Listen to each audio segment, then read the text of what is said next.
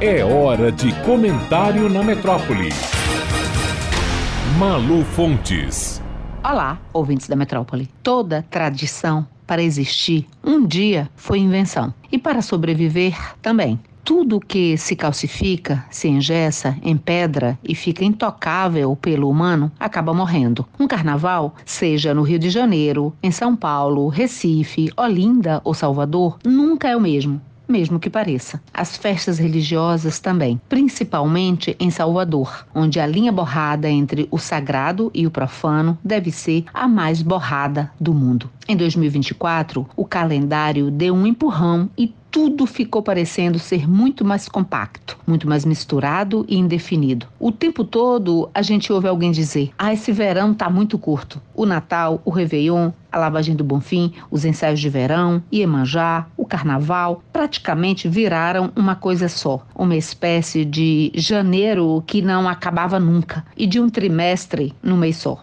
Salvador todos os dias dá a sensação de que vai explodir. De sol, de calor, de quantidade de eventos, de festas e principalmente de turistas nas ruas. É muita festa, é muita gente. Num carnaval que toda hora, todo dia, parece estar acontecendo simultaneamente em vários bairros da cidade. Há festas para todos os gostos, mas para todos os desgostos também depois de dois anos sem carnaval por conta da Covid e de quase três anos confinados em casa ou em festas semi-clandestinas, o povo de todas as classes sociais, desde o ano passado, voltou para o verão e o carnaval como se não houvesse amanhã mas sempre é interessante perder um tempinho para prestar atenção aos melancólicos, aos presos em alguma década perdida, aos professores de Deus que parecem que sabem mais coisas que a gente, aos regentes de orquestras fantasmas, irritadíssimos com os turistas, com os iPhones,